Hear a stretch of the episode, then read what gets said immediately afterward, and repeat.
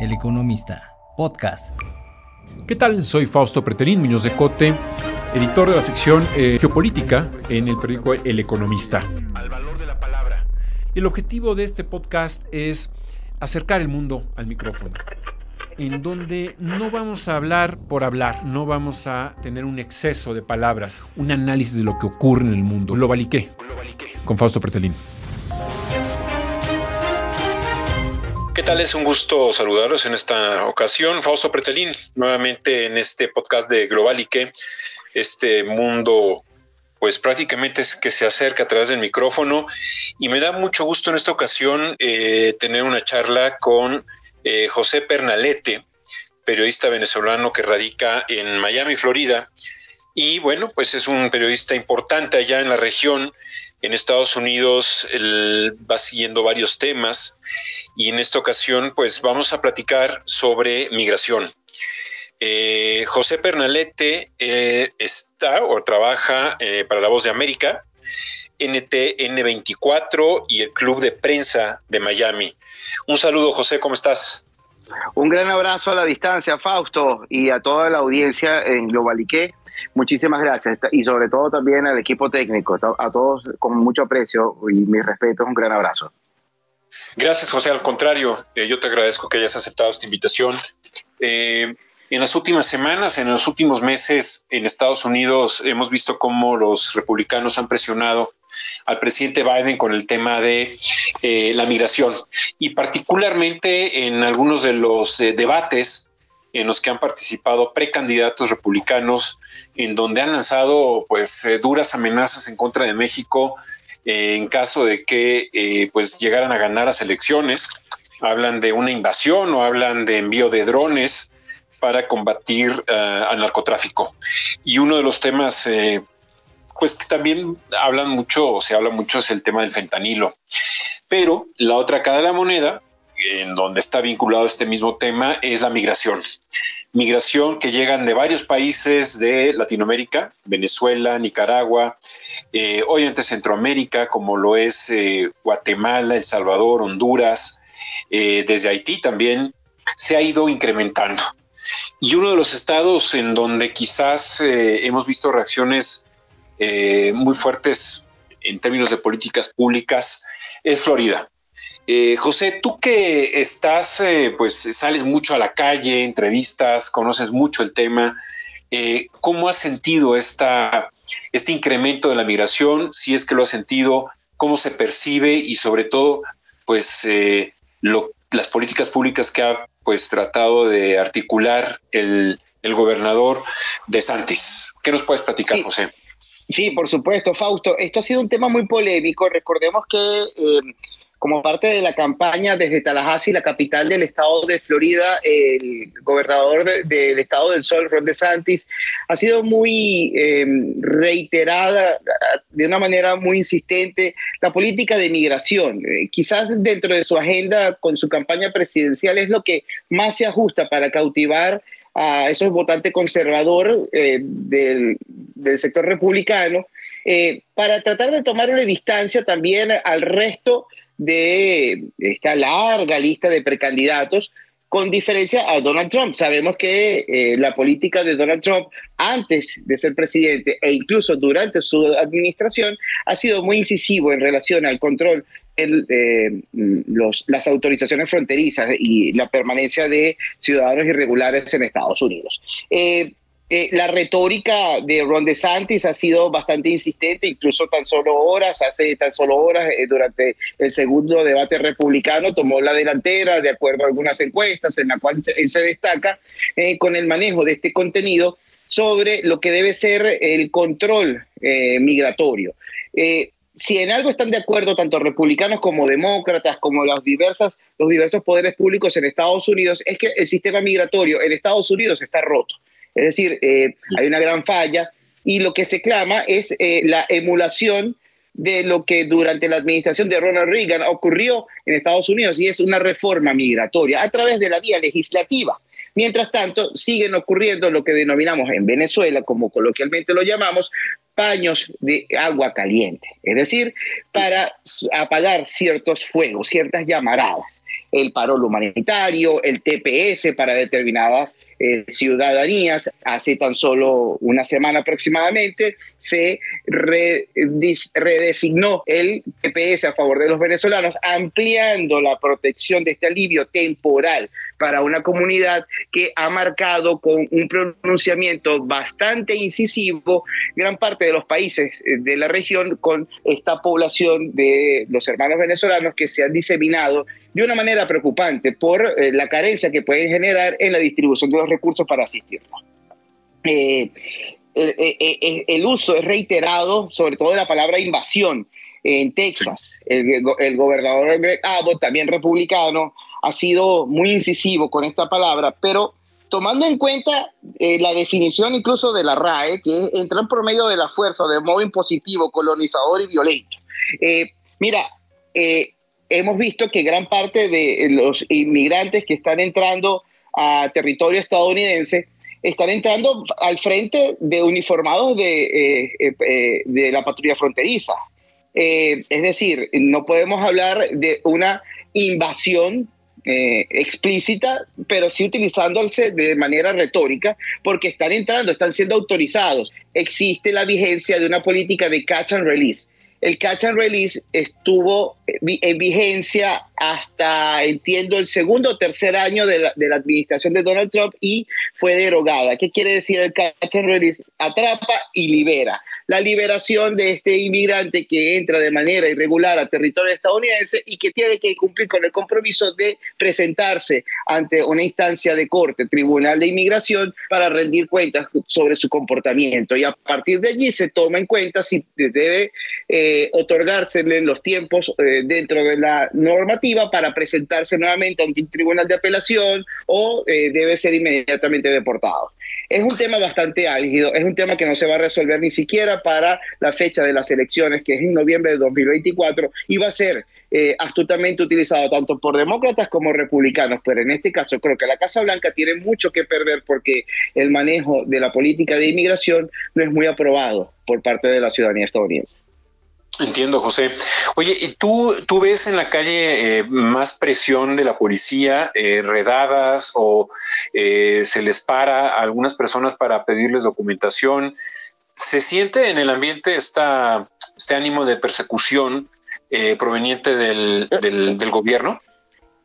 Sí, fíjate, la condición de Estados Unidos como una república federalizada le da la independencia a los estados, para asumir este tipo de situaciones, pero que desde el punto de vista de normativa federal, la directriz migratoria de la policía migratoria debe ser asumida por la policía migratoria y en este caso es ICE, la agencia la que debe ejercer ese tipo de funciones. Sin embargo, desde el primero de julio está en vigor la ley SB 1718. La ley SB 1718 en el estado de Florida determina que toda persona que pueda transitar o transportar inmigrantes, que esa persona se encuentre en condición irregular y, trans, y, y, lleva, lleve a bordo de su vehículo inmigrantes eh, sin documentos que estén en situación irregular y estén entrando en Florida, puede ser acusado de tráfico humano.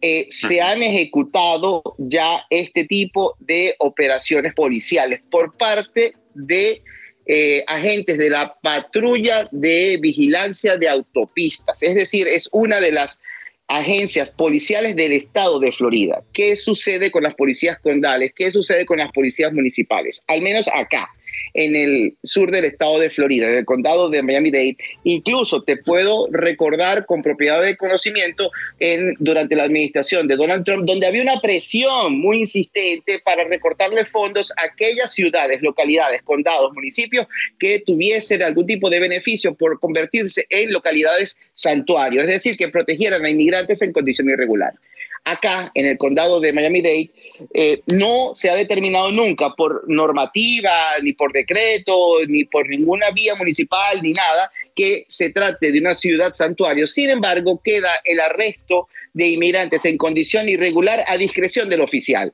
Siempre las autoridades policiales se han identificado acá en el sur del estado de Florida, hablo con propiedad de conocimiento del sur del estado de Florida y hago la distinción con el resto del estado del sol, porque es un crisol cultural el estado de Florida y muchos de los oficiales que eh, trabajan en distintas agencias policiales, nada más pongo un ejemplo, en el condado de Miami-Dade hay 33 municipios.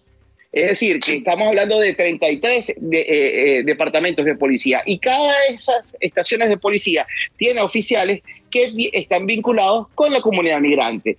Sus autoridades en su momento dijeron, no vamos a aplicar ningún tipo de rigurosidad al momento de esta presión de dejar la política santuario a pesar de que oficialmente no estuviera. Esto ocurre actualmente en estos momentos en el sur de Florida, donde no hay esta presión, no hay esa búsqueda, pero por parte del sector privado sí existe el temor de tener trabajadores que no tengan la autorización de laboral de acuerdo a las mm, autorizaciones que otorga el permiso de trabajo, por ejemplo, desde el punto de vista inmigratorio. Esto ha afectado profundamente a la economía, esto ha afectado eh, a los campos, en los campos, sobre todo en el Homestead, que es la zona agrícola en el suroeste del condado de Miami-Dade, eh, donde se produce gran parte de lo que se come como vegetales en Estados Unidos, eh, se ha registrado un, espanto de las personas. Los, residentes de esta zona se han marchado de este lugar porque han tenido miedo y porque sus empleadores dijeron, mira, no quiero resultar sancionado de una manera tan eh, costosa o incluso puede ser multado o incluso puede ser acusado de manera federal. Eso te iba a preguntar, eh, José, ¿qué tipo de sanciones van en contra de los empleadores de aquellas personas que no tienen papeles en regla allá en, Florida? Fíjate, existe una, una base de datos que eh, está en vigencia desde hace aproximadamente 10 años que se llama E-Verify. E-Verify es una base de datos que se cruza con eh, el Departamento de Seguridad Nacional y el Departamento de Trabajo de tanto de Estados Unidos como del estado de Florida para eh, llenar todas las direcciones y condiciones en las que se encuentran los trabajadores de una empresa. Antes de entrar en vigencia la normativa obligatoria E-Verify este año, en julio de 2023, era discreción del empleador que la sometía a la verificación federal o a la verificación del Estado de Florida. Ahora sí es obligatorio. Entonces, ahora puede conducir a un cierre de empresa eh, por tener trabajadores que no tengan documentos, que no tengan permiso de trabajo, eh, que no puedan rendir declaraciones eh, fiscales, en este caso, eh, que no puedan dar explicaciones de por qué esa persona pasa tanto tiempo en esa oficina. puede haber multas que van desde 10 mil dólares y pueden escalar.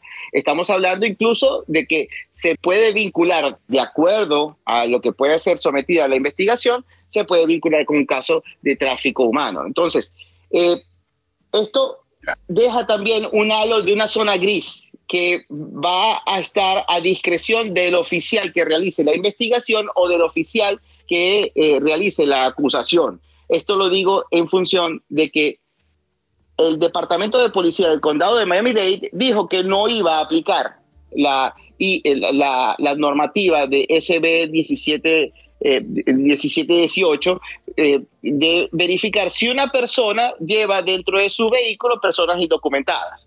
Tendrías que detener a cada vehículo, tendrías que agarrar un peaje entre Georgia y Florida y paralizar cada vehículo y preguntarle por los papeles. Es decir, eh, la aplicación de esta norma es muy difusa que fue criticada en su momento y que también antes de ser aprobada espantó a una gran cantidad de productores, espantó a una gran cantidad de pastores religiosos porque también amenaza con eh, la operatividad de estos centros religiosos que ayudan a los inmigrantes históricamente, que le asisten en, manera, en, materia de alimentos, en materia de abrigo, en materia de, de resguardo eh, le dan explica, eh, le dan guía para de, qué manera pueden conseguir trabajo y si estas eh, organizaciones religiosas son vistas de acuerdo a la acusación o alguna policía o algún fiscal que estas personas están trabajando, cooperando con inmigrantes,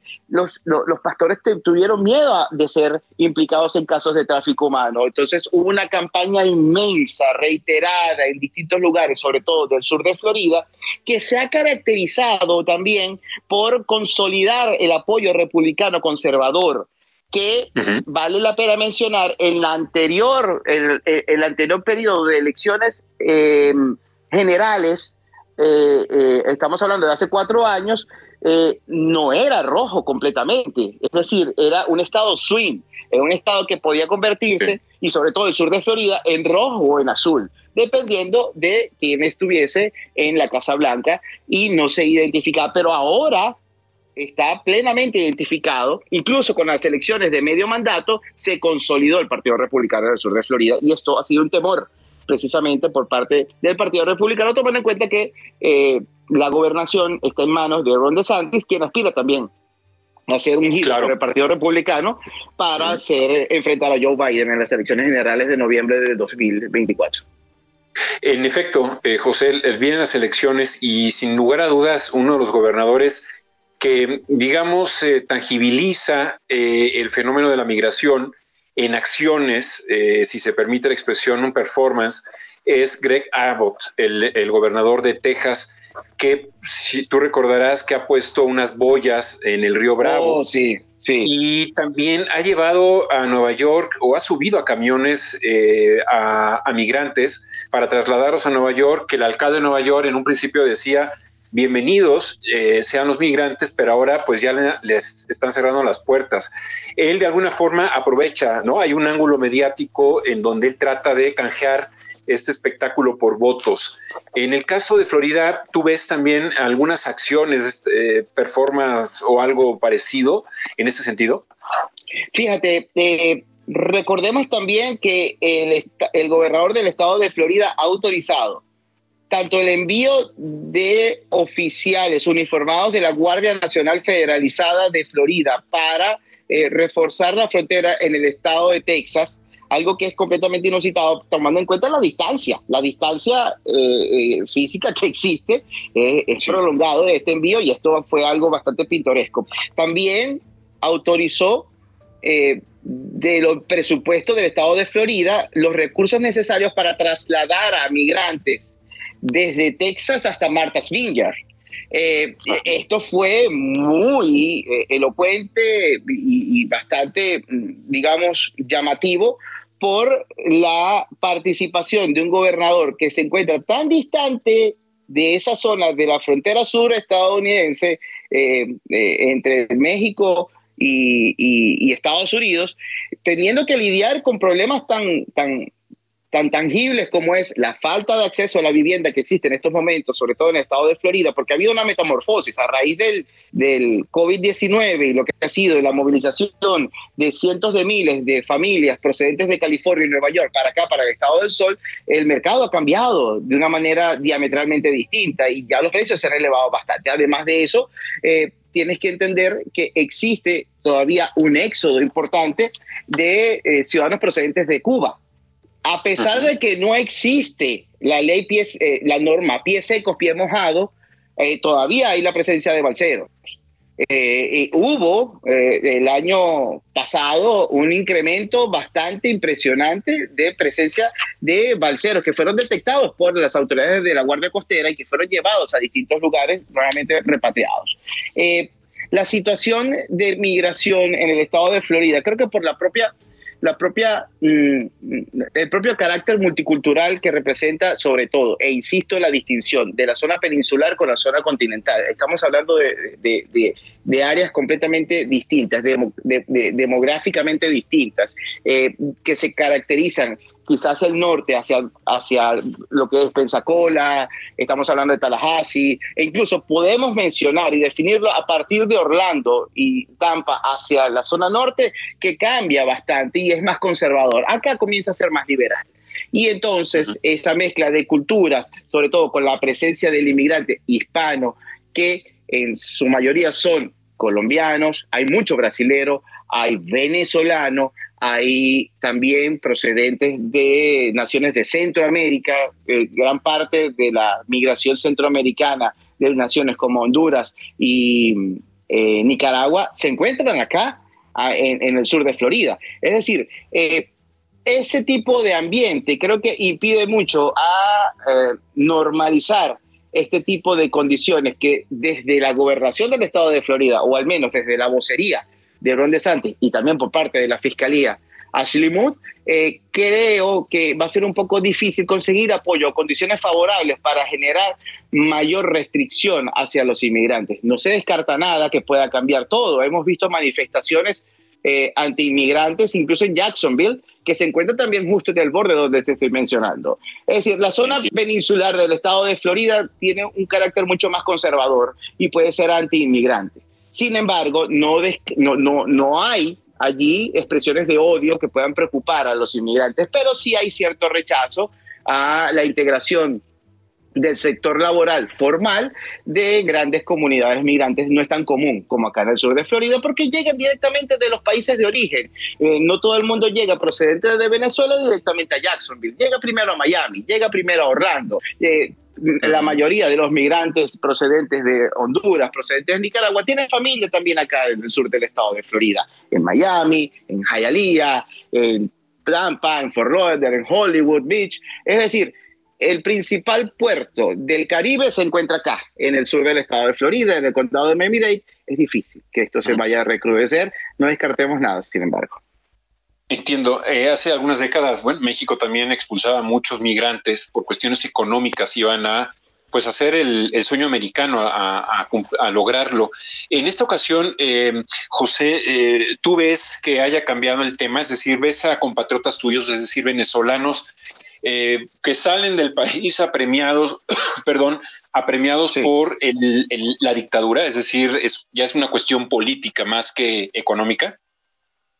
Fíjate, eh, ha habido también un cambio importante en la naturaleza del venezolano que ha llegado desde hace 10, 15 años al que está llegando desde hace dos años hasta la fecha. Puedo hacer eh, comparación en el que el venezolano que llegaba hasta hace 10, 15 años creo que venía con una preparación de presupuesto, con finanzas que le pudiesen prolongar, incluso garantizar tiempo si no conseguía trabajo, donde pudiese obtener una renta para una familia completa de papá, mamá, incluso dos hijos y, ¿por qué no?, la abuela con eh, posibilidad de tramitar sus papeles y poderlos pagar, no, no, someterse a un proceso de asilo, sino más bien solicitar una certificación laboral que es más costosa y es más rigurosa, pero contaba con la preparación profesional para hacerlo. Eso poco a poco ha cambiado. Se ha venido viendo eh, también una, una disminución quizás del rendimiento del presupuesto, al menos, y estoy hablando propiamente del venezolano que ha venido llegando poco a poco. Eh, eh, quizás el, lo que se ve en Venezuela, lo que sabemos que ocurre en Venezuela, la carencia de servicios públicos, la carencia de trabajo digno, la carencia, la devaluación de una hiperinflación sostenida por más de tres años en Venezuela, esto ha venido eh, trayendo para el venezolano una desesperación extrema, una desesperación que obliga a que se vaya papá primero y posteriormente le envíe dinero a su esposa, a su pareja, a sus hijos y después traérselos para acá. Entonces, eso ha ido poco a poco cambiando y se ha visto ya el cambio que también se ha cuestionado mucho por la política de discreción, de quizás mucha tolerancia en la zona fronteriza. ¿Por qué? Porque hemos visto que a través del paso del Darién, en el tapón del Darién, esta zona inhóspita, mortal, macabra que existe entre Panamá y Colombia, eh, se ha venido la se, ha visto la aventura de muchos venezolanos desesperados, todos en su mayoría, gran mayoría, con razones justificadas para escapar de las carencias de Venezuela. Pero entre esa gran mayoría se ha venido también un grupo importante que causa mucho ruido por su mal comportamiento y falta de ajuste a las normas de condiciones eh, urbanísticas y de, y de, respeto a la propiedad privada. Hemos visto situaciones que se salen de control, donde exigen y van a pedir limosna con escopeta en Nueva York, por ejemplo. Entonces, eh, eh, mira, a manera de juicio público, de juicio moral, si yo sí cuestiono personalmente a esos hermanos que no se comportan, porque también yo lo comparo con estos venezolanos a quienes se les está dando un permiso de trabajo, se les está dando condiciones, se les está dando ayuda. Mientras tanto, también hay venezolanos que tienen años esperando por la aprobación de sus peticiones familiares, por una hija, por un familiar, y que están eh, aguardando por un sistema federal roto de inmigración. Y esto sucede también con los cubanos, con los nicaragüenses, con eh, las personas que están siendo beneficiadas con medidas como TPS, pero ven, vemos con preocupación cómo se aprueba un beneficio que pueda, que pueda arropar en, el gran, en la gran sombrilla, en el gran paraguas, a más de medio millón de venezolanos. Pero ¿qué pasa con el resto de esas personas que cumplen con sus impuestos, que cumplen con sus requisitos, tienen buenos comportamientos y eh, todavía se someten a la separación familiar porque esperamos por la discreción de un sistema que apruebe esas peticiones familiares debidamente solicitadas ante el sistema, ante el Servicio de Inmigración y Ciudadanía. Hay muchas injusticias quizás por eh, la complejidad del sistema migratorio, por la gran cantidad de solicitudes pendientes, por la eh, interrupción de un proceso a través de eh, la situación pandémica, que eso también aminoró mucho lo que ha sido las operaciones de los oficiales que sirven en este despacho. Es decir, se trata de una multicomplejidad de un problema que esperemos que se solucione lo más pronto posible, no creo que se vaya a solucionar Fausto de acá a las elecciones próximas. Es decir, sí, es, eh, es muy difícil, es muy difícil. Es muy difícil. Eh, eh, quizás la próxima semana el presidente de México va a reunir aquí en la Ciudad de México a varios ministros de exteriores latinoamericanos para yo le llamo para botear, es decir, para sacar el bote y pedir dinero al presidente de Estados Unidos, Joe Biden, para eh, pues eh, articular una acción, una estrategia común para ir disminuyendo el tema de la migración, pero la verdad va a ser muy complicado, es muy difícil. Eh, tú ves, ya para terminar, José, que de alguna manera sí va a cambiar mucho en caso de que ganen los republicanos en términos de política migratoria. Hablo de DeSantis, de Trump versus Biden, por ejemplo. Bueno, mira, yo me voy a los hechos.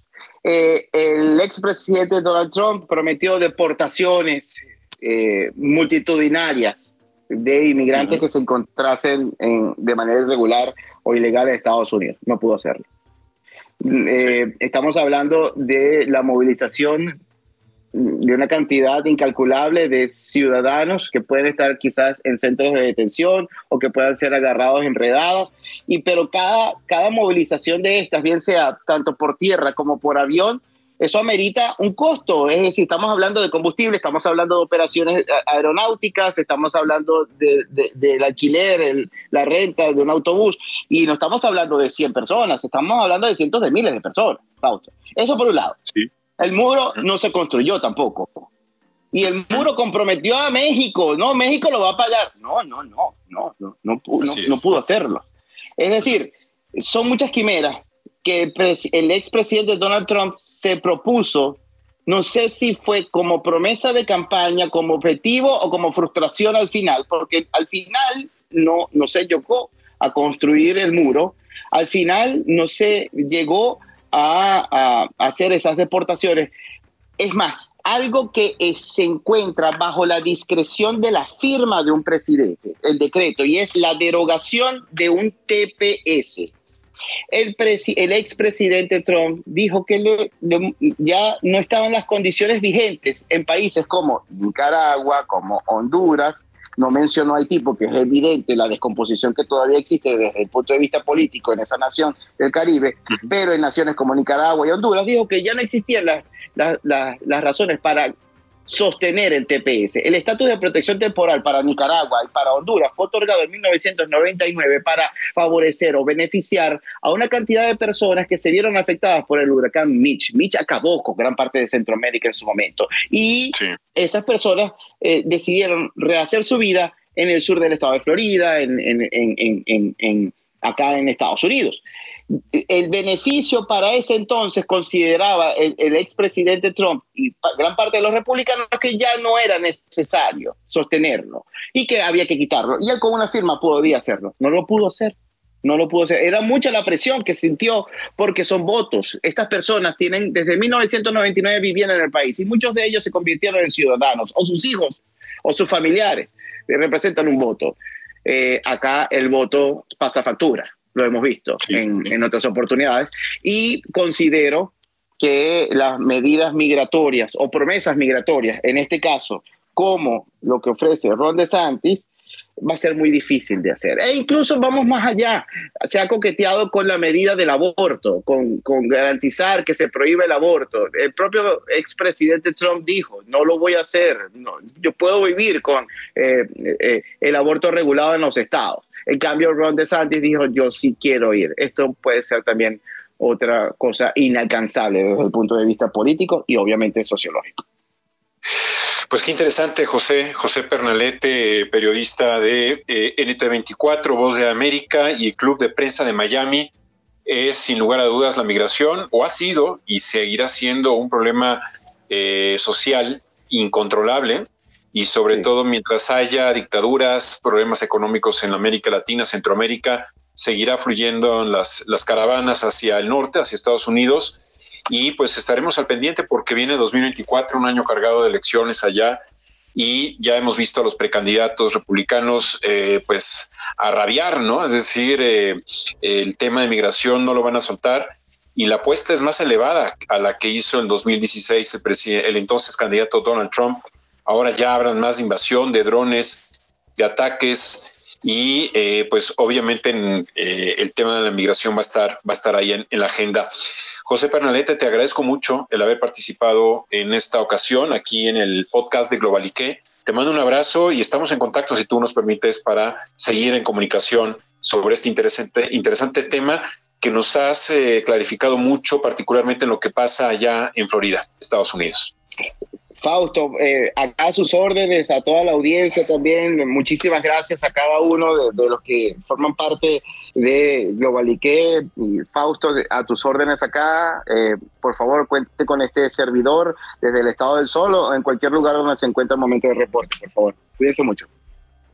Gracias, te mando un abrazo, José. Gracias a ustedes porque nos están escuchando y siguiendo aquí a través del podcast Global y que yo los invito a que también escuchen los otros podcasts que tiene el periódico El Economista en sus diferentes plataformas. Gracias, soy Fausto Preterín. Nos vemos a la próxima. Globalique con Fausto Pretelín. Fausto.pretelín arroba eleconomista.mx. El Economista, podcast.